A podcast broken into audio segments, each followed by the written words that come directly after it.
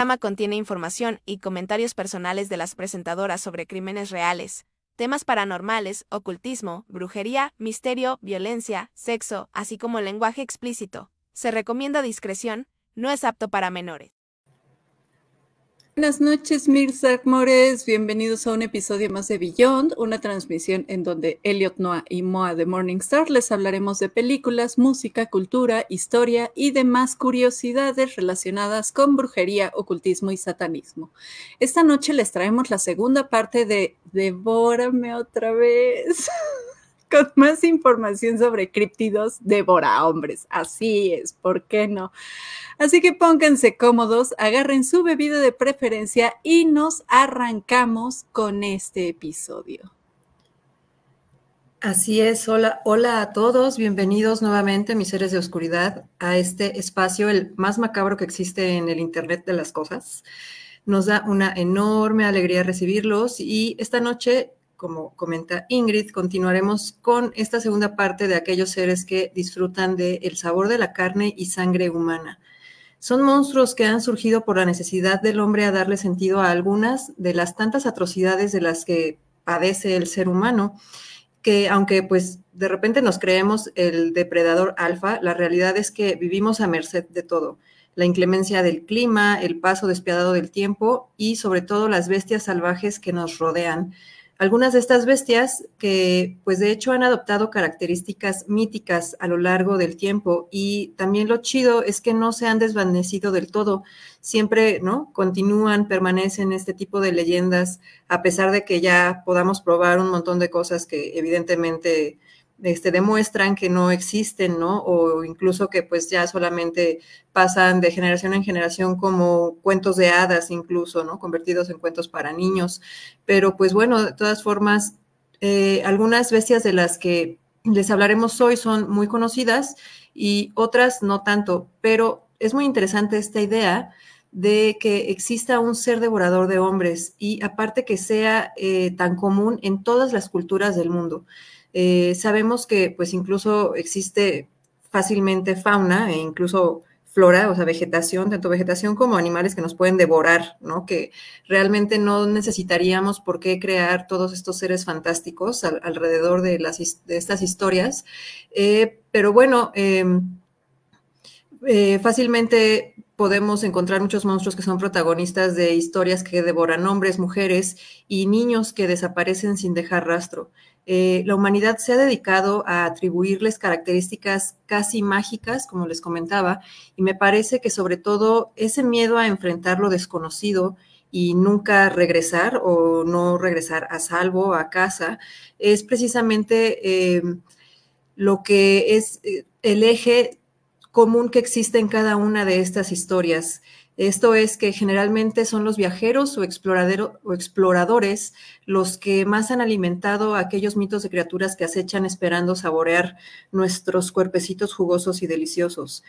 Así es como les traigo la primera bestia de hoy, que son los ogros, a veces em, confundidos con los trolls, pero bueno, esta primer criatura, ávida de sangre de esta noche, es una de las más conocidas y que se han retratado en todo tipo de medio, o sea, cuentos infantiles, películas, canciones, literatura, ilustraciones, en todo, en, cualquier tipo de medio los encontramos, eh, llegando a ser uno de los principales protagonistas precisamente en historias eh, tanto de cuento de hadas como eh, mitos acerca de personas que viajan y encuentran a estos seres en las profundidades de los bosques o montañas, eh, en la cima de alguna montaña. Em, yo supongo que es em, disfrutan los ogros especialmente de la carne de infantes, esta es su favorita, porque es la más tierna y dulce que existe, no como pues la carne de los adultos, que ya está medio sea, y rancia, ¿no? Aún así, no nos desprecian, o sea, ellos devoran parejo, aunque se sabe que disfrutan más de un buen niño sazonado. Habitantes del eh, son habitantes, como les comentaba, de la espesura de los bosques y se dice que puedes identificar que estás cerca de donde habita alguno si es que en medio de la nada te llega un olor a o a leña quemada. Eso significa pues que está cerca de la casa de algún ogro que está sazonando a uno de estos niños que robó por ahí, ¿no? Existe una amplia diferencia entre ogros y trolls. la imagen que podemos ver en pantalla, los que están en, YouTube, eh, me parece que es un troll, es como más la característica de un troll.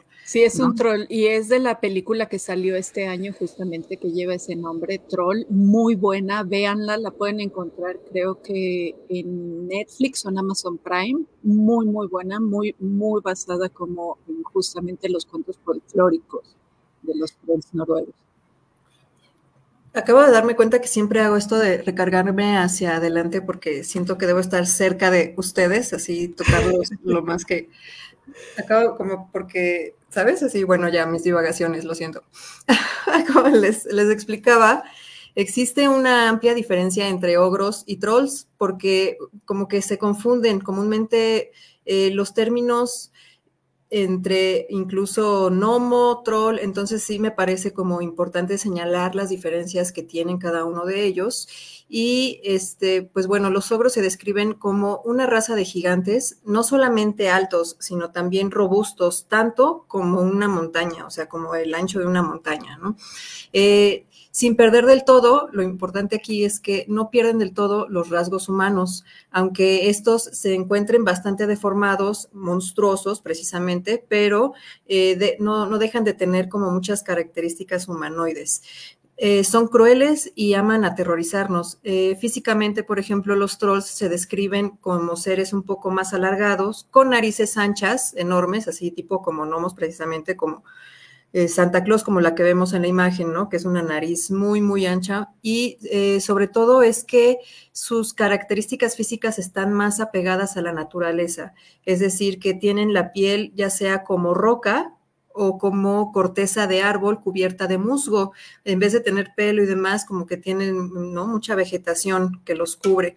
Los ogros eh, son conocidos por aparte de tener esta característica más humanoide o más marcada, eh, por ser muy peludos. Eh, y pues bueno, eh, pueden existir también como variedades dentro de las características de los ogros, como lo son los cíclopes, ¿no? Que nada más tienen un solo ojo y también se han retratado a lo largo de mitologías e historias de un montón de culturas, ¿no? pues bueno, las, los las características del troll, además de estar muy relacionada a la naturaleza, precisamente es que viven en desolación, son como casi casi ermitaños, ¿no? Y les gusta eh, pues habitar los bosques de esa forma. Ahora, hablando nuevamente solamente de los ogros, es que eh, algunos atribuyen la palabra ogro al dios Orcus, que el primer dato hereje que les traigo esta noche es que Orcus es un dios etrusco conocido por su intenso anhelo de carne humana y su reinado sobre la tierra de los muertos, es decir, como muy similar a Hades o ese tipo de figura. Eh, aunque muchas personas descartan que los orcos desciendan, más bien que los ogros desciendan de los orcos, ¿no? Orcus, orcos, Em, se cuenta que Orcus, el, dios, es un cíclope precisamente, ¿no? Y entonces, pues ahí es en donde se relaciona un poquito, está fuertemente asociado a la parte de los ogros, pero, por ejemplo, también se cree que la palabra más bien tiene sus raíces de latín e incluso algunos lingüistas afirman que tiene su origen en la lengua francesa aunque para otros fue una introducción de los magiares, que era una etnia de Europa del Este. O sea, como pueden vernos, ni siquiera los historiadores, lingüistas y demás se ponen de acuerdo de cuál es el origen verdadero de los orcos, de los ogros, perdón, eh, y también porque se piensa que ellos tienen más relación con la raza humana que con un elemento mágico. Por ejemplo, los trolls sí se definen mucho por esta parte mágica en donde parece que Incluso existe la leyenda de que los trolls son eh, deformaciones humanas, pero por una maldición, ¿no? O sea, como por parte de un maleficio, de un hechizo, es que ya están de esta forma o se desarrollan a lo largo del tiempo de esta forma.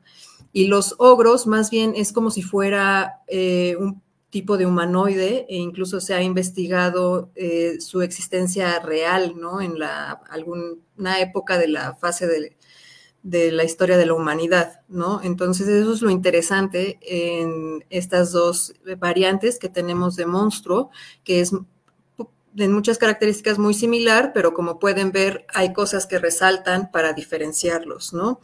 Eh, bueno, como les decía, se piensa que los ogros tienen más relación con la raza humana, siendo que estos solamente están deformados de una forma bestial eh, y aquellos gigantes poseen una furia inquebrantable. Siempre han sido descritos a lo largo de todas las historias como no nada más poseer una fuerza descomunal, sino una ira, ¿no? El realmente afán de destruir y de que están pues enojadísimos todo el tiempo, con ganas de este, romper huesos literalmente, ¿no?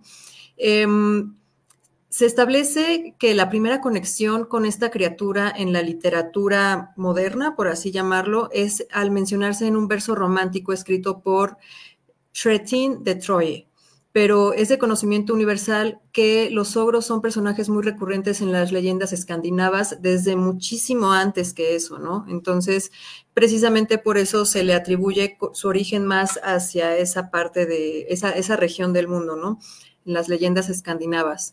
Ellos, por ejemplo, narran que los ogros, incluso había algunos que vivían en castillos cerca de montañas en donde podían proteger valiosos tesoros, es decir, que ellos eran agresivos por protección a sus tierras, a sus posesiones, y pues porque básicamente el ser humano era medio molesto, ¿no? Entonces necesitaban destruirlo y después seguramente le fueron agarrando gusto a, la sangre y a, todo el caos y terror que provocaban.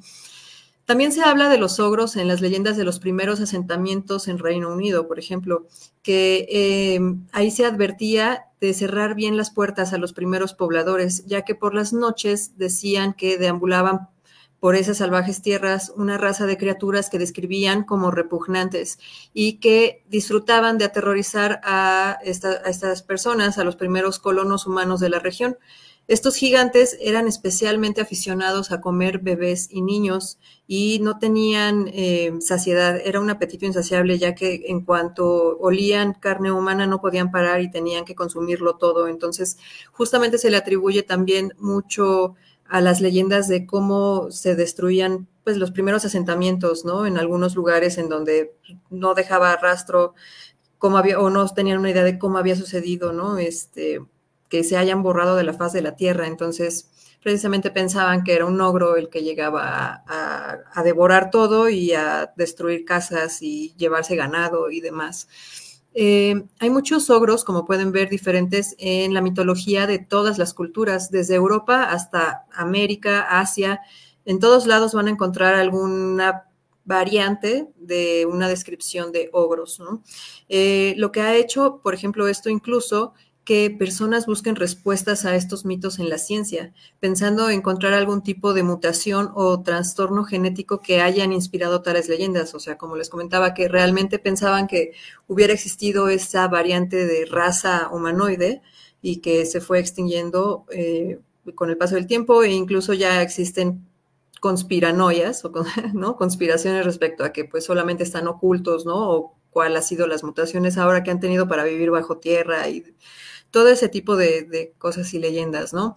Pero bueno, esto llega tan lejos, la leyenda del logro, que incluso encontramos quienes creen que los ogros vienen de una inspiración más divina, bíblica. El segundo dato hereje que les traigo hoy es la referencia bíblica de Nefilim.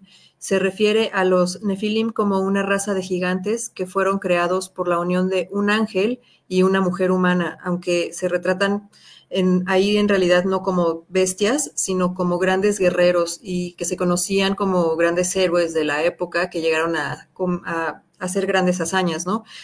Ahí yo me pregunto, ahí entra una duda personal, si ahí entran los, los furros, o sea, el meterte con un ángel también es de furro, o ¿O cómo funciona eso? No lo sé. Si nos vamos con la imagen del angelito de la guardia que tenemos hoy en día, que ya es más como antropomorfo, no sé si cuente como furro, pero si nos vamos a las, a las descripciones bíblicas de cómo eran los ángeles, así como estas bolas de ojos con un chingo de alas, o este por las cosas. o sea, o sea que, que son todo menos personitas, pues quién sabe, ¿no? Silvia nos dice que los ángeles no son furros. No lo sé. Las, las alitas cuentan como, como si le pones pico, furro. Si le pones pico es furro, bueno, es, ahí una cuestión ya. Si los dejo de tarea. Ahí se los dejamos en tarea para que lo analicemos y lo comentemos posteriormente, porque me quedé pensando justamente en esta onda de, pues entonces si se metían las mujeres con ángeles, qué pedo, ¿no? Ahí está como muy intensa la cosa, ¿no? Es, interesó, me interesó. extraño, pero compártanos sus opiniones, nos interesaría saberlo. Ahora, bueno, pues ya saben, llega la la folclorista y hablando de, Japón de nuevo para variar, porque no lo puedo perdonar, lo siento mucho, van a, van a terminar aprendiendo mucho de folclor japonés. Este, sí, siempre salen a colación los furros, es que aquí entre nos, él y yo, ahí tenemos un pedo con los furros medio extraños, sobre todo yo. Pero bueno, ya cambiando de región y ya nuevamente lo siento mucho, ya saben, conmigo es el espectrito, la recomendación japonesa, la que nunca va a faltar, pero pues vamos a hablar, como les comentaba, de un monstruo del folclore de esta zona que es bastante curioso y es el kappa. Eh, bueno, el kappa es una variedad de yokai. Los yokais son, eh, es el término que se utiliza para englobar a todos los monstruos y espectros japoneses, eh, pero también hay fuentes que dicen que puede ser un demonio perteneciente pues justamente al folclore japonés y suele habitar en ríos y lagos. Su nombre es una combinación de las palabras kawa, que es río, y guapa o una variante que puede ser guaragua, que se traduce como niño, o sea, se niño del río.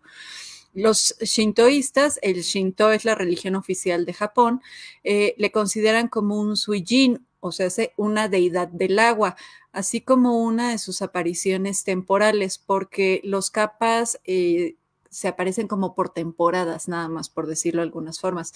Mientras que para el budismo japonés, los capas son considerados como una especie de ogro hambriento, ¿no? aprovechando que acabamos de hablar de, de los ogros. Eh, se cree que la leyenda de los kappa como tal se basa en la salamandra gigante japonesa o Hansai, que es una salamandra agresiva que atrapa a su presa utilizando sus poderosas mandíbulas.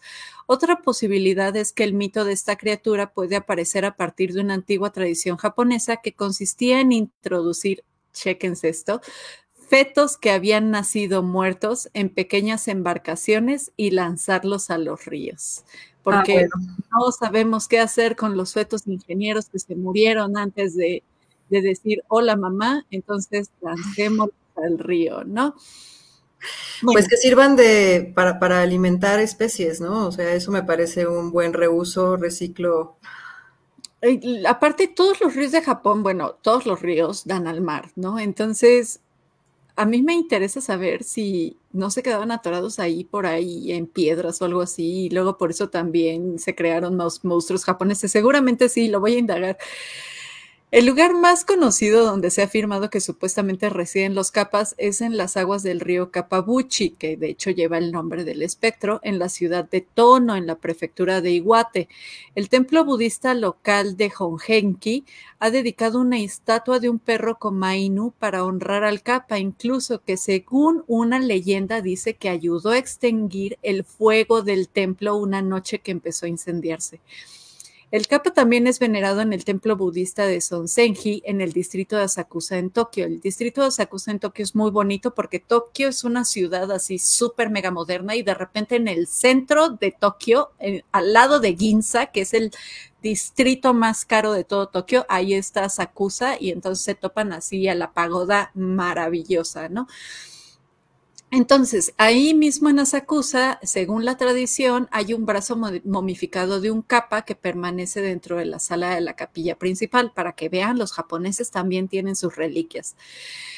Los capas normalmente suelen presentarse como pequeños humanoides con la forma de rana del tamaño de un niño.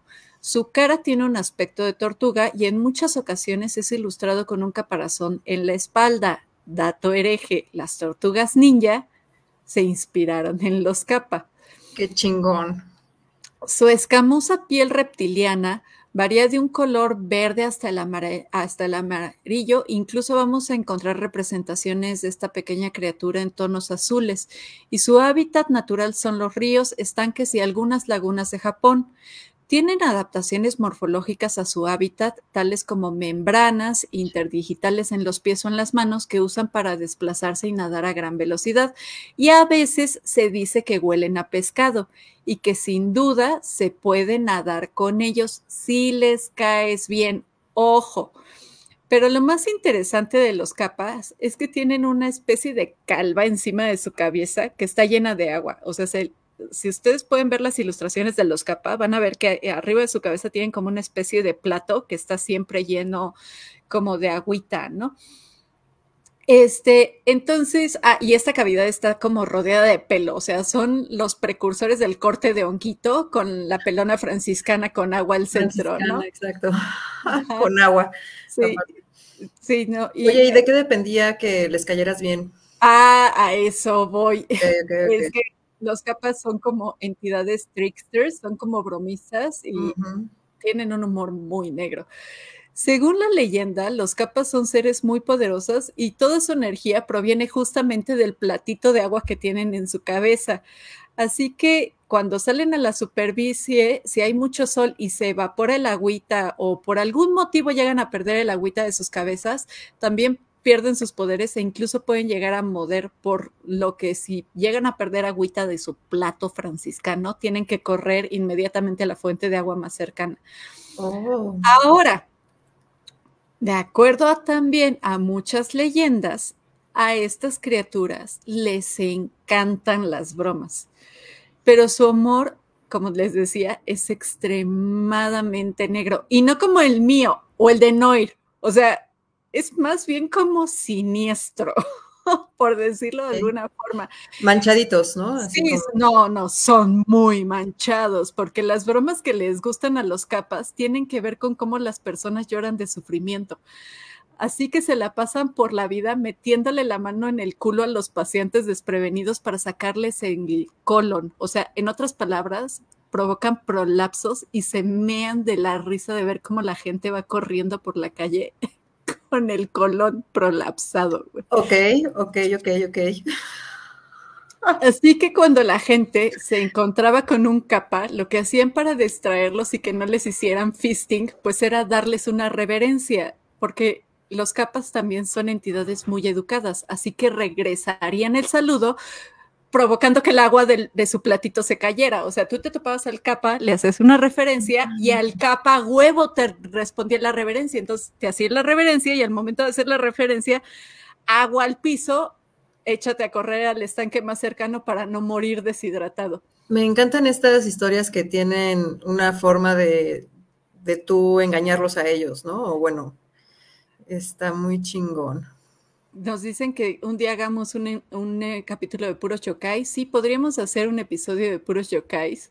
Sí. Este, yo, van a salir monstruos muy buenos porque son, hay muchos monstruos en Japón que no se repiten en otras partes del mundo, como por ejemplo los fisting capas, ¿no?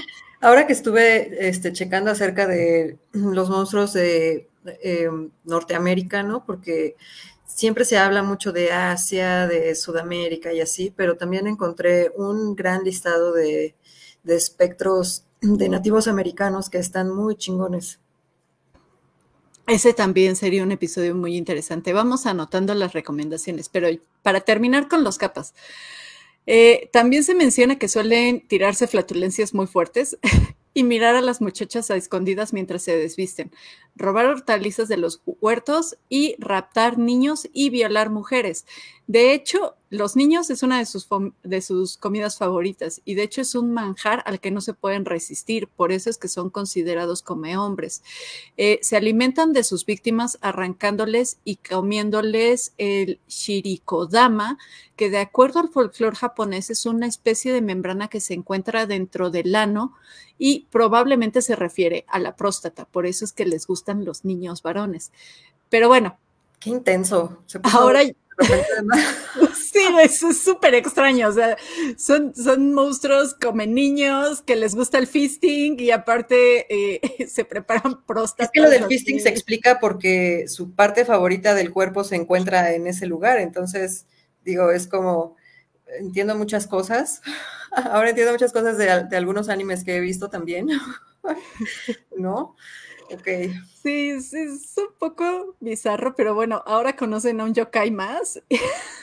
y pasando a otra región del mundo, ahora les voy a platicar de una criatura que se ha popularizado muchísimo de una forma muy kawaii, cuando en realidad eh, no tiene como que mucho de bonito, al menos la versión original.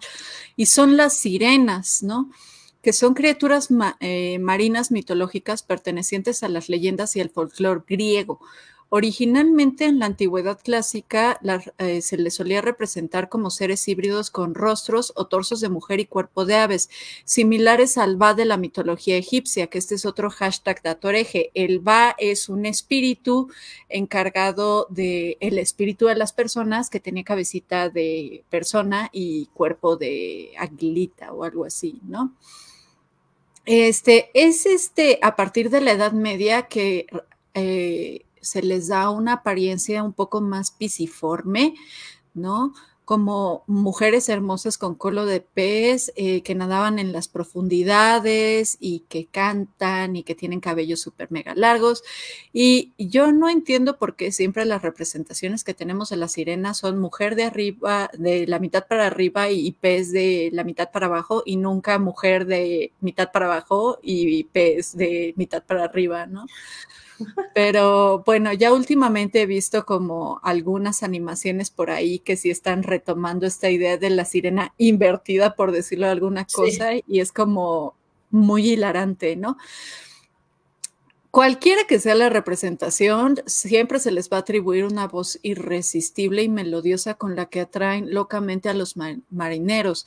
Y es debido a esta doble forma con la que se ha representado a lo largo de la historia que muchas lenguas que no son latinas eh, suelen distinguir a la sirena clásica mujer ave con el término en inglés siren y el alemán sirene de la sirena con cola de pez, cuyo nombre en inglés es mermaid y en alemán es Mirjungfrau. ¿no? O sea, sí hay distinciones en lenguas no latinas de estos dos tipos de sirenas, ¿no? Pero hablemos del tema que nos interesa y es su papel como devora hombres en la antigüedad clásica. Y pues bueno, resulta que en el marco de la mitología clásica, las sirenas son criaturas eh, ligeramente un poco difusas debido al eh, remoto trasfondo de su origen, probablemente muy ligado eh, al mundo de los muertos.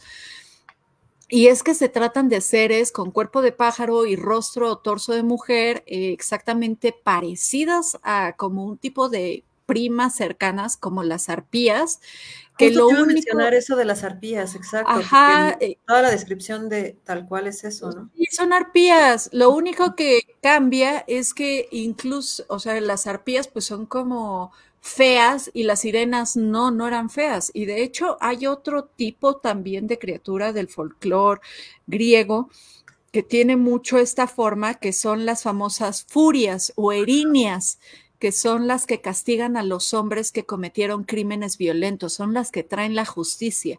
Y de hecho las furias o erinias, porque las van a encontrar con esos dos nombres, están muy ligadas al culto a Hécate. De hecho, hay muchas invocaciones a Hécate que se hacen a través de las erinias, ¿no?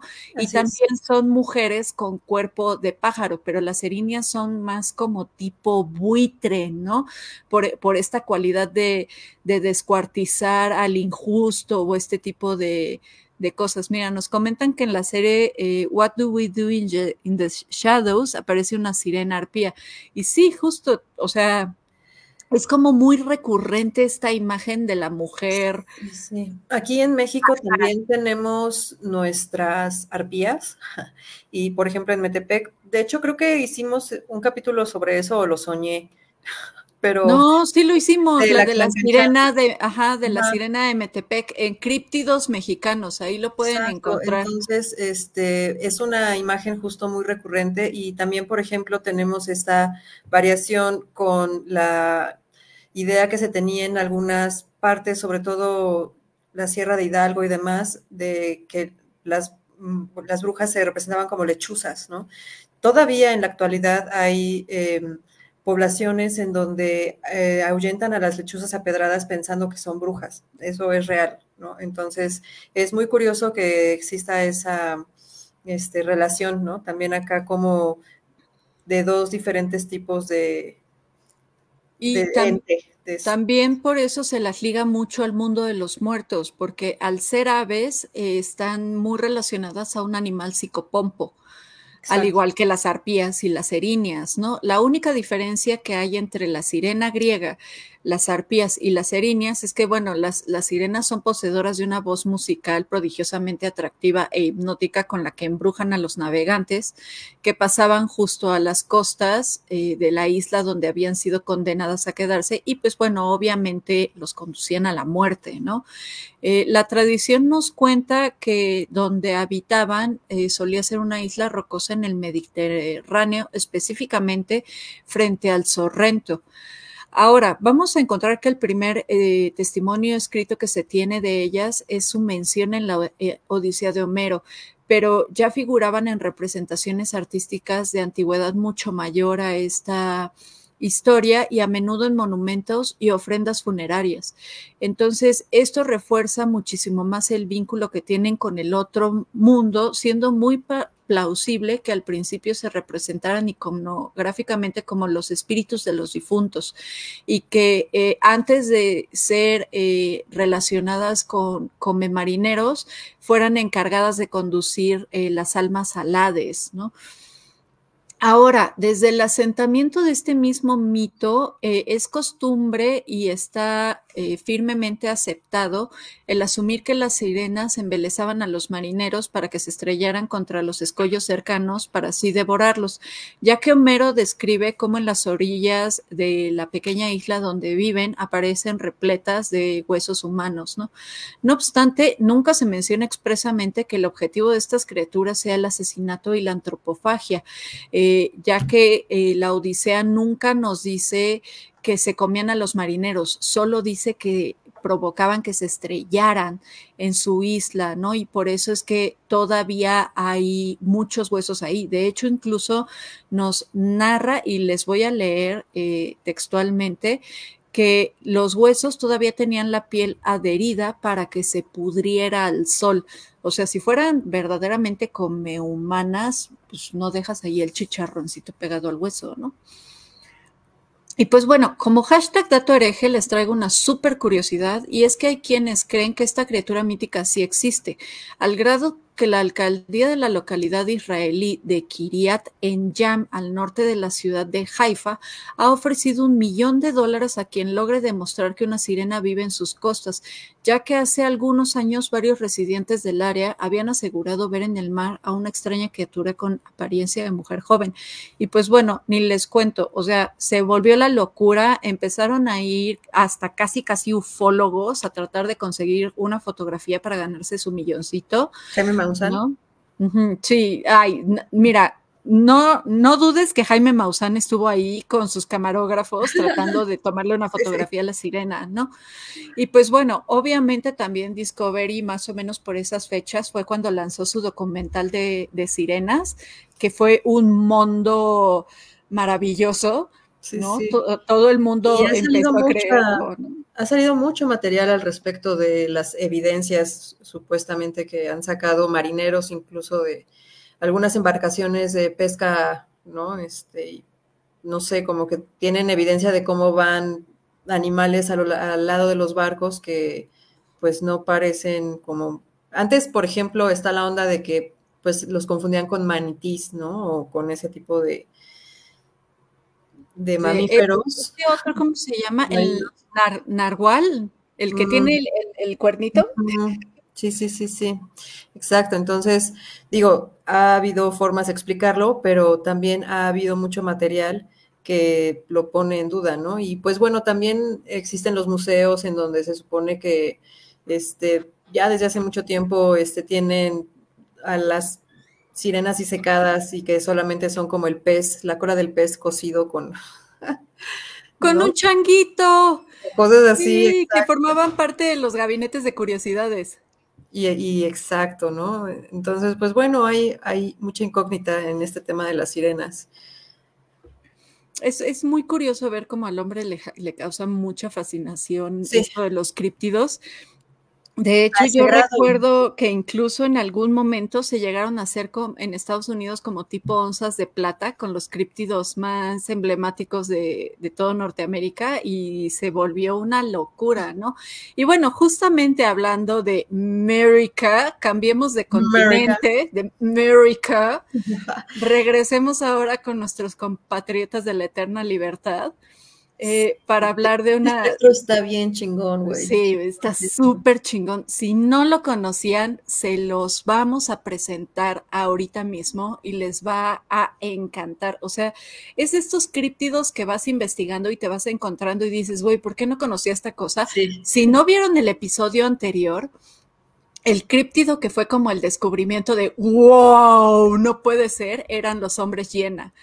Sí, sí, sí. o sea, cuando empezamos a investigar los hombres llenas fue así de, güey, ¿qué es esta locura? Es una maravilla. Sí. Pero bueno, entonces vamos a hablar de esta entidad que justamente es muy poco conocida y aquí me van a disculpar con la pronunciación porque los nombres son imposibles. Súper imposibles de pronunciar. Y se llama de su Nukwa. También la pueden encontrar como Sonokwa. Me, me, parece que sería Sunukwa. o algo así, Sonokwa, eh, la ogresa de la canasta, y es una figura de la mitología de la tribu de los Kawak, Kawak Wak y los Nuchak Nult. De acuerdo a los registros que tenemos de estas tribus, eh, a este espectro se le venera como la que... Hay que decir que estas tribus son muy al norte de Norteamérica, o sea, no es Estados Unidos ni siquiera, es Canadá ya así en la punta, ¿no? De, así. Súper, súper norte, ¿no? Entonces, este, de acuerdo a los registros que hay de estas tribus, eh, este espectro se le venera como la que trae las riquezas, eh, pero también se le tiene mucho miedo, especialmente entre los niños, porque es conocida como una ogresa que roba niños y se los lleva a su casa en una especie de canasta para comérselos, tipo Krampus. O sea, va ahí buscando niños que son desobedientes, se los echa a su canasta y vámonos, caldito de pies, ¿no? Este, entonces, eh, su aspecto eh, suele ser representado como un monstruo desnudo de color negro, muy vieja, con pechos muy, muy grandes y muy, muy colgados y con cabello desaliñado. Vamos a encontrar muchísimas representaciones de esta ogresa en máscara e imágenes totémicas donde es mostrada con labios rojos brillantes y fruncidos porque dicen que está gritando ¡Hu! me encanta. Así, para los que nos ven en YouTube o en Facebook Live o están viendo ahorita nuestro en vivo, eh, la imagen que pueden ver este, en la pantalla es justamente una máscara de esta ogresa con su boquita en forma de U, haciéndole U. La amo, sí, necesito 20 máscaras de esas. Y Aparte, hay muchas variedades, ¿no? De la máscara porque cada año hacen, ¿no? Como... una distinta el ritual y demás, entonces es ir llenando así tu... Tu pared de máscaras haciéndole ¡ju! y todas tienen boquita de O, ¿no? Y me, hace todo el sentido tener ese tipo de historia, por ejemplo, como para poner en orden a los chamacos, ¿no? Que de repente se pasan de lanza con sus travesuras o lo que sea, y pues obviamente llegas con la máscara y el ¡ju! ¿no? A, a espantar niños y a ver si no se portan bien. Sí, pues acá en México teníamos, o sea, esto va a denotar bastante nuestra edad, pero pues teníamos al ropa viejero cuando éramos niñas. el señor del costal, ¿no? Sí, el señor del costal. Güey, ya. A mí me persiguió el señor del costal, güey.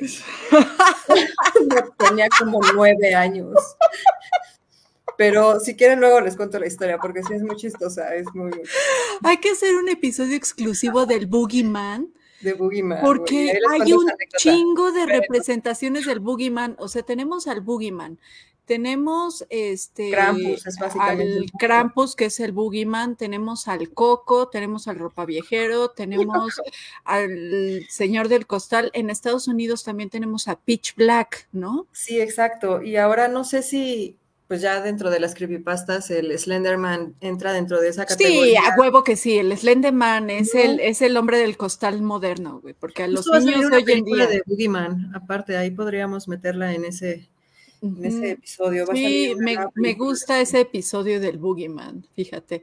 Bueno, eh, regresando a nuestra ogresa del costal, también se dice, bueno, las mamás suelen decirle muy a menudo a sus hijos que el sonido del viento a través de la copa de los árboles de cedro es de hecho la llamada de Duns, Dunsnukwa, ¿no? Este, ya saben, este como silbar así tipo, uh, por eso también la boca está como en forma de U, ¿no? Quiero ser una Nukwa cuando sea grande. Ah. Güey, yo cuando sea muy grande quiero irme a Kioto y morir en Kioto, güey. Kioto es el lugar perfecto para ser fantasma, güey. Sí, está bonito, ¿no? y aparte tienes el bosque de los suicidas ahí caminando. O sea, te aburres. Pero este, en, aquí en el norte de América, soplando por los árboles de cedro, espantando gente. Sí, ya otra vez nos, desviamos bien, cabrón.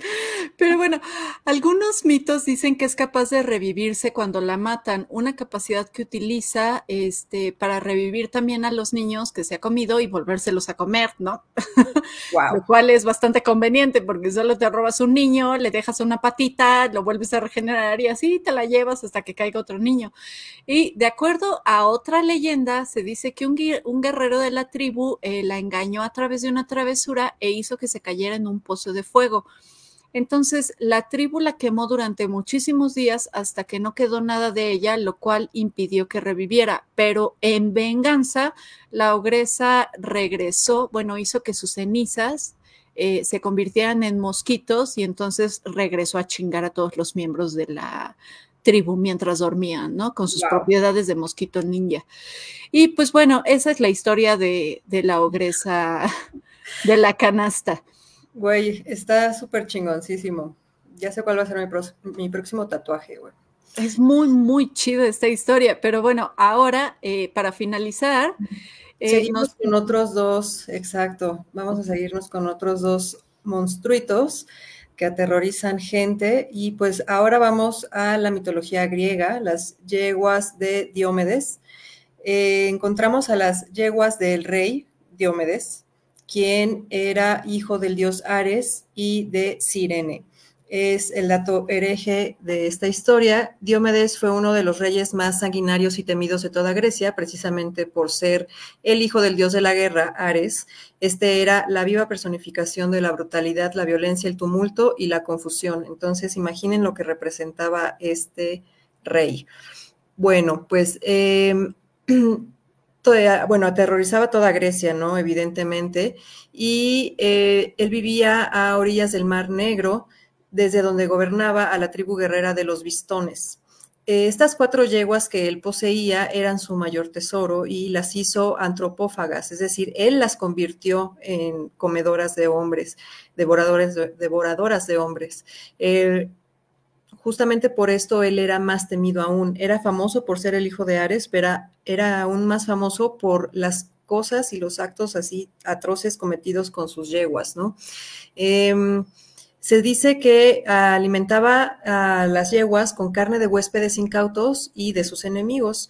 Se conoce, ahora vamos a la leyenda de, en donde son protagonistas estas yeguas, en donde los 12 trabajos que tuvo que realizar Hércules al haber asesinado a su familia en un arrebato de ira, no sé si conocían esa parte de la historia del gran Hércules que siempre es retratado en todos lados como el más bondadoso y perfecto, ¿no? Y demás, pero pues bueno, hay una parte de su historia en donde se supone que es inducido por los dioses, en realidad era, lo describen así como los dioses para generalizar, pero todos sabemos que era, pues no, no tenía en muy buenas miras a Hércules, ¿no? Entonces, eh, eh, Hércules asesina a su familia en un arrebato de ira en donde se supone que no recuerda nada y demás, y eh, como castigo, uno de los trabajos de los doce que les describo es que tiene que llevar estas huellas vivas a Micenas. Entonces Hércules viaja a Tracia con una comitiva de hombres que lo iban a ayudar en esta misión. Eh, al llegar al palacio de Diomedes, este los recibe con amabilidad y precisamente Hércules no pasa por alto este detalle, ya que él sí había escuchado acerca pues de las historias que llegaba gente, visitantes o viajeros pasando por ahí y desaparecían, ya no eran más vistos, ¿no? Entonces, pues bueno, la leyenda de las yeguas de Diomedes y demás. por lo que decide planear algo para poder engañar a los hombres de Diomedes y apoderarse de las yeguas. Evidentemente Hércules pues posee, eh, ya saben, todas estas dotes de las que siempre se hablan y superfuerza, inteligencia, bla, bla.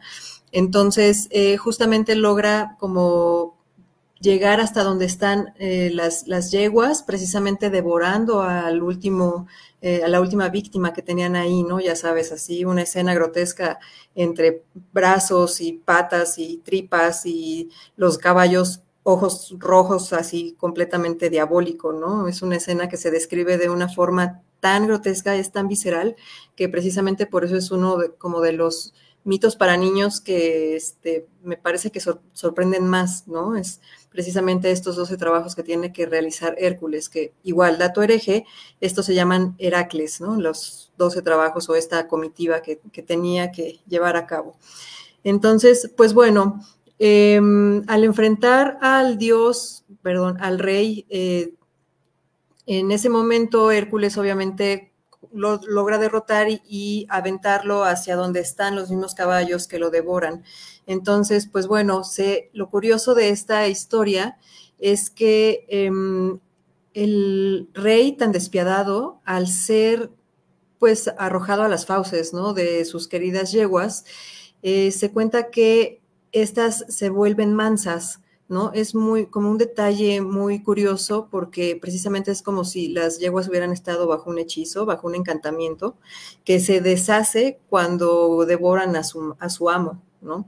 Entonces, pues bueno, así es como le es posible llevar hacia el palacio de Euristeo, que aquí es otro dato hereje, Euristeo es primo de Hércules. Él es el que le asigna las doce tareas de las que les estoy hablando y em, Euristeo es nieto de Perseo y él fue el encargado de castigar a Hércules de esta manera, ya que él era favorecido por Hera. Apoyaba a Euristeo para eh, poder humillar a Hércules, ¿no? Entonces, bueno, estas dos encomiendas constituyeron a la vez una purga de la culpa de haber asesinado a su familia, como les contaba hace ratito, y era también una forma de obligar a Hércules a reconocer la autoridad de Euristeo, lo cual también tiene pues mucha simbología, si tienen oportunidad de leer eh, de qué se trata es, esto de los Heracles, así se llama, lo pueden encontrar como Heracles, eh, es muy curioso, ¿no? Como cada una de las historias en donde derrota a León, seguramente ya han escuchado algunas porque sí, sí son medio famositas, dos que tres, ¿no? No las doce, porque como pueden ver, algunas son demasiado sanguinarias, ¿no? Y pues bueno, está muy interesante, pero continuamos con nuestra última criaturita, mi ente favorito también de, de este capítulo, que es la Pontianak. El Pontianak es un fantasma vampírico proveniente de la mitología asiática. Eh, aparece sobre todo en Malasia, Indonesia, eh, cuentos en Bangladesh, India, Pakistán y Singapur. Y también recibe eh, otras denominaciones como son Matianak, Kuntilanak y en algunos lugares de Bangladesh la conocen como Churel. Esta eh, Pontianak, este fantasma vampírico, se considera un alma en pena y a mí se me asemeja incluso a, como a las Banshees, ¿no? las Banshees de, Irlanda, que son las, eh, los espíritus que gritan, ¿no? También justamente con esta onda de, del viento este, silbando muy tétricamente. Pero bueno, regresando a eh, Asia, de acuerdo con el, con el folclore en Malasia, Indonesia y Singapur, una mujer embarazada que muere en el parto o como resultado de violencia causada por un hombre se convierte en un fantasma conocido como Pontianak. O sea, como pueden ver, el origen de esta alma en pena es muy penosa, o sea, bueno, eh, valga la redundancia, pero bueno, es muy, em, muy duro, muy difícil, ¿no? Es una historia como este, cargada de, pues sí, de, una pesadez violenta. Precisamente, ¿no? De una pesadez aparte, ¿no? Dentro de esa violencia. O sea, precisamente de ahí es que, o sea, lo quiero enfatizar porque es que viene la brutalidad con la que ella también comete sus actos, ¿no? Porque precisamente es un espíritu enfocado en ser vengativo. O sea, es un espíritu que va completamente como a eso, ¿no? Para atacar completamente al mal, que fue lo que le causó a ella ese sufrimiento, ¿no? O esa, ese destino sufrido, por así llamarle, ¿no? Entonces, bueno, eh, podemos ver también que se comparte la estética del sadako, que ya hemos hablado anteriormente también del sadako, ya que al convertirse en fantasma eh, ronda con un vestido blanco y cabello largo y oscuro. Y bueno, este espíritu busca que eh, solamente alguien la malmire para atacar. Realmente solamente está esperando el momento en que alguien pues se pase, se trate de pasar de lanza con ella para eh, desatar toda esa ese caos de tripas y sangre también, ¿no? Porque es súper sanguinaria, igual que los demás monstruitos de los que les hemos hablado hoy, ¿no? Eh, generalmente ella cobra venganza en aquellos hombres malportados que yendo a casa a altas horas de la madrugada o estando alcoholizados en la calle y demás, eh, se encuentran a una mujer muy bella e intentan eh, sobrepasarse con ella. Por ejemplo, esto también se me asemeja a una leyenda en México de la Clawell, Clawell Pichis, las Clawell Pichis, sobre todo se cuenta en la zona de Tlaxcala y parte del centro de México, pero este, pues bueno, estas son mujeres vampiro que se pueden desplazar en forma de animales o neblina también. Y hay otra historia de la cual estuve como tratando de acordarme, no, no, no lo pude recordar, pero sí, La Llorona también tiene como otro propósito, ¿no? Porque ahí es sobre todo lo del trauma con el marido y los hijos y eh, el arrepentimiento de haber cometido la barbarie que hizo con, con estas criaturas pero aquí sobre todo es como más bien de hombres que cometen violencia contra las mujeres, ¿no? Con ellos es contra con los que contra los, eh, los que se van, ¿no? Así a los que ataca, a los que tienen la mira, es a los, las personas violentas contra las mujeres o que eh, desaten ese tipo de, de, situaciones, ¿no? Y pues bueno, eh, la Potianac em, espera a que algún hombre lo observe detenidamente, o sea, que él sea el que se le, se le acerque o intente cometer algún tipo de movimiento con ella, ya sea jalarla, llevársela a algún lugar o pues ya saben, cualquier tipo de violencia que puede que pueden cometer, ¿no? Los hombres, por eso es como algo tan, como les decía, pesado, ¿no? Entonces, pues bueno, ella los destaza con sus largas y filosas uñas y devora sus entrañas. Lo increíble aquí es que precisamente por esto es que se ha convertido en un ícono feminista asiático, eh, ya que pues aquello de devorar a los hombres molestos que están acosando a las mujeres en la calle me parece un sueño para muchas personas, ¿no? Realmente tener como ese símbolo de, que puede haber justicia de cierta forma, ¿no? Entonces, bueno, justamente la representación que se hace de ella al poder ser tanto una mujer, bueno, un ser muy brutal, pero que se, es representada como una mujer muy bella o tan provocativa y seductora como ella desee ser. Y eso también es muy fuerte, ¿no? Es muy poderoso ese mensaje.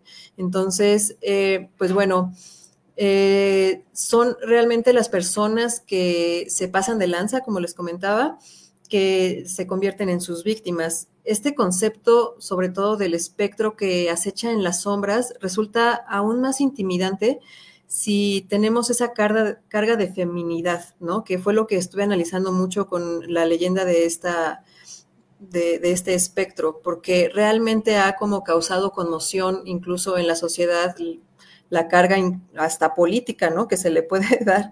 Entonces se ha hecho muy popular a lo largo de, este tiempo. Y, por ejemplo, la teórica Barbara Creed lo denomina este fenómeno como el monstruoso femenino, ¿no? Esta, eh, bueno, le llaman el monstruous feminine, que eh, incluso, pues bueno, resulta a veces un tanto más aterrador que cualquier otra cosa posible para quien sea, ¿no? Ya que a la al aparentar, digamos, al inicio esta fragilidad con la que se presenta, ¿no? Al ser una mujer, este, pues como medio a la deriva, ¿no? Que se encuentran por ahí entre las calles, ¿no? Las personas que están en la madrugada haciendo ahí em, maldades, ¿no? Entonces, pues bueno, de representar esa fragilidad para transformarse rápidamente en un ser despiadado, como les comento, que es capaz de devorar las entrañas de un hombre de un, solo zarpazo, ¿no? Entonces, e, eso realmente es lo que es más provocativo y amenazante, ¿no? Eh, ha inspirado tanto películas como obras literarias. Les podría hablar de Ponti, que igual no he leído ese libro, pero al parecer eh, la autora singapurense, Charlene Teo, afirma que esta novela, que es debut para ella, justamente está inspirada en el mito y se ve muy interesante. Sí, espero como conseguirla. Se llama tal cual así, Ponti, P-O-N-T-I. Igual y si les interesa, Charlene Teo es la, la autora. Y pues bueno, esta naturaleza vengativa de la Pontianak precisamente mm, no pasa desapercibida entre eh, todos estos creativos, ¿no? O sea, es escritores, pintores, artistas varios emergentes, y me parece maravilloso precisamente, ya que la Pontianak, por ejemplo, es una figura precisamente que ilustra a alguien que ha soportado violencia y sufrimiento al máximo, ¿no? Porque precisamente ella es un espectro que se convirtió en eso al pasar por ese destino tan brutal, ¿no? De tener un, ya sea por aborto o, como les comentaba, por uh, provocado por un hombre, ¿no? Tiene que ser eh, provocado por un hombre para poderse convertir en este espectro. Entonces, eh, precisamente por eso es que es tan fuerte y poderoso su mensaje, ¿no? Precisamente que eh, es perfecta esta imagen para cobrar venganza sin piedad alguna de los crímenes reales que mujeres realmente están viviendo en sociedades misóginas, ¿no? Y que pues evidentemente es la realidad de, yo creo que global, ¿no? O sea, no es nada, más aquí en México o en algún otro lugar de Latinoamérica, no sé, o sea, sí es una problemática tangible, real, que tenemos enfrente 24/7, ¿no? Entonces, mm, precisamente por esto es una figura, pues, que ha eh, aportado mucho ¿no? a la cultura, al querer crear, hablar al respecto, de que sea un tema incluso eh, en Netflix pueden encontrar una película, ¿no? O sea, sí se ha tocado, creo que también existe una de 1958, pero esa no la conozco, igual y la voy a buscar también. No recuerdo bien el nombre, se los ponemos en los comentarios porque la verdad es que ya no me puse a investigar eso, pero sí vi que había una versión, ¿no? De 1958 y está de Netflix, eh, que se llama la venganza de la Pontiana. O sea, una tontería así, pero que de todas formas me parece excelente, ¿no? Que sea como una imagen con la que estén creando em, y pudiendo llevar más allá ese discurso, ¿no? Ya sea del medio posible o que se tenga a la mano, ¿no? Eso está chingón. Entonces, sí se los recomiendo mucho, véanlo, búsquenlo y pues ahí lo comentamos después. Mira, Kat Phoenix nos comenta que en Guatemala existe la leyenda de la Ciguanagua, una mujer con cara de caballo que persigue a los borrachos. No manches, eso está chingón. Imagínate así salir todo pedo del bar y toparte con una mujer con cara de caballo. No sabes si es real, si es la peda, qué está pasando. Sí, sí, sí, es que justo es una figura que también por eso tiene relevancia, ¿no? Porque les digo que también acá pero es que me parece que es oaxaqueña y no recuerdo el nombre, no, lo voy a investigar también para ponérselos porque sí hay otra figura aparte de la que les comenté, este que es como tipo vampírico, pero esta más bien em, se sabe de leyendas de igual que van saliendo de las pulcatas o los chavos que se van a gastar su dinero, ¿no? En vez de llevarlo a casa y demás, en donde una mujer muy seductora los lleva a los pastizales así los deja así como botados muy lejos de donde de su destino, de donde tienen que llegar o lo que sea y pues nada más les da como sustos, ¿no? O sea, realmente ella no es tan brutal porque solamente son sustitos. Eso me también. Exacto, porque justo es como nada más el, órale cabrón, ¿no? Así de, póngase las pilas. está chido, güey, está súper chingón. Y mira, Adrián nos pregunta, ¿Cuál es Sadako? ¿El fantasma en el que se basa el aro o de Gruch? Eh, el fantasma que aparece en el aro se llama Sadako. El que aparece en la maldición se llama Kayako. Ambas pertenecen a un género de espectros japoneses que se llaman yureis. Los yureis son eh, fantasmas muy temidos en todo Japón porque son espíritus vengativos que pueden cobrar venganza incluso de forma generacional. Y todos son mujeres que murieron de una forma extremadamente violenta, a mano de sus maridos, de sus amantes, de sus hijos, de sus patrones.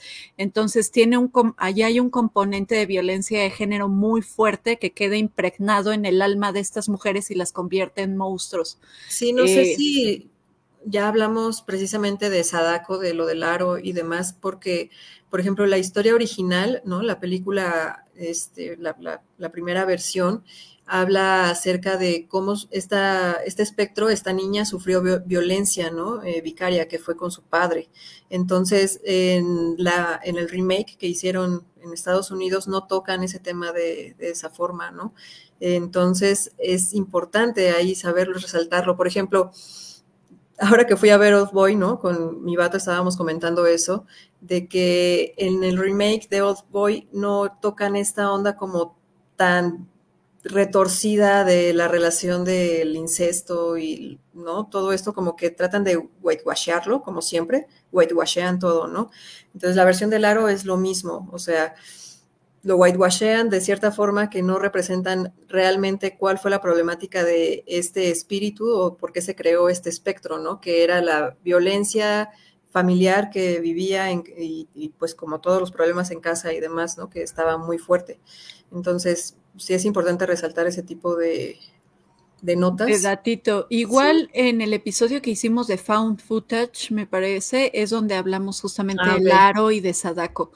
Pero bueno, mis Darkmores, eh, con esto eh, terminamos nuestro episodio de la noche. Eh, los invitamos, ya saben, a seguirnos en todas nuestras redes sociales. Nos pueden encontrar en Facebook como Atelier Black Witch, en Instagram como We Are Beyond 666, en Spotify o en cualquier eh, podcasting de su preferencia nos encuentran como Billón Podcast o con nuestro nombre de usuario. Así que, eh, bueno, es We Are Billón 666. Así que eh, ayúdenos a crecer. Si les gusta nuestro contenido, compártanlo. Y si no les gusta, al igual, quédense, eh, bueno, quéjense, pero pero quédense. ¿no? y quédense también. Eh, les recordamos que todas nuestras recomendaciones de este episodio las encuentran en las notas del programa que va a estar disponible en nuestra página de Facebook. Y de igual manera, si nos quieren este, compartir algo, pues puede pueden etiquetarnos en nuestro, eh, en cualquier red social eh, con el hashtag dato hereje, ¿no? Así es, y pues para finalizar queremos hacer dos pautas publicitarias. La primera para comentarles que ya tenemos el nivel Bragi disponible en Patreon, que especialmente para el podcast, así que si les gusta nuestro contenido y les gustaría apoyarnos a tener mejoras continu continuas, pueden convertirse en uno de nuestros mecenas. Y pues está chido ser mecenas, ¿no? Nuestro segundo comercial es para comentarles que si al igual que no, nosotras son unos obsesivos del terror, entonces échense un clavado en los contenidos de Penumbria una revista fantástica para leer en el ocaso. Los pueden encontrar en Facebook e Instagram como Penumbria o en su página web, eh, sí, página web www.penumbria.mx. Tienen contenido súper chido, reseñas de libros, tienen incluso pues eh, autodidactas, autores, eh, personas muy, muy, muy chidas participando en ese proyecto. Y pues nos vemos en un siguiente episodio de Beyond el 2 de noviembre. Hasta la próxima y pues que estén muy bien. Ya Manténganse extraños, chicos, ya se la saben. Nos vemos el 2 de noviembre, mero Día de Muertos, así que no ah, se la pierdan, ¿eh? Ah, no más. Ah, no más. Nos vemos.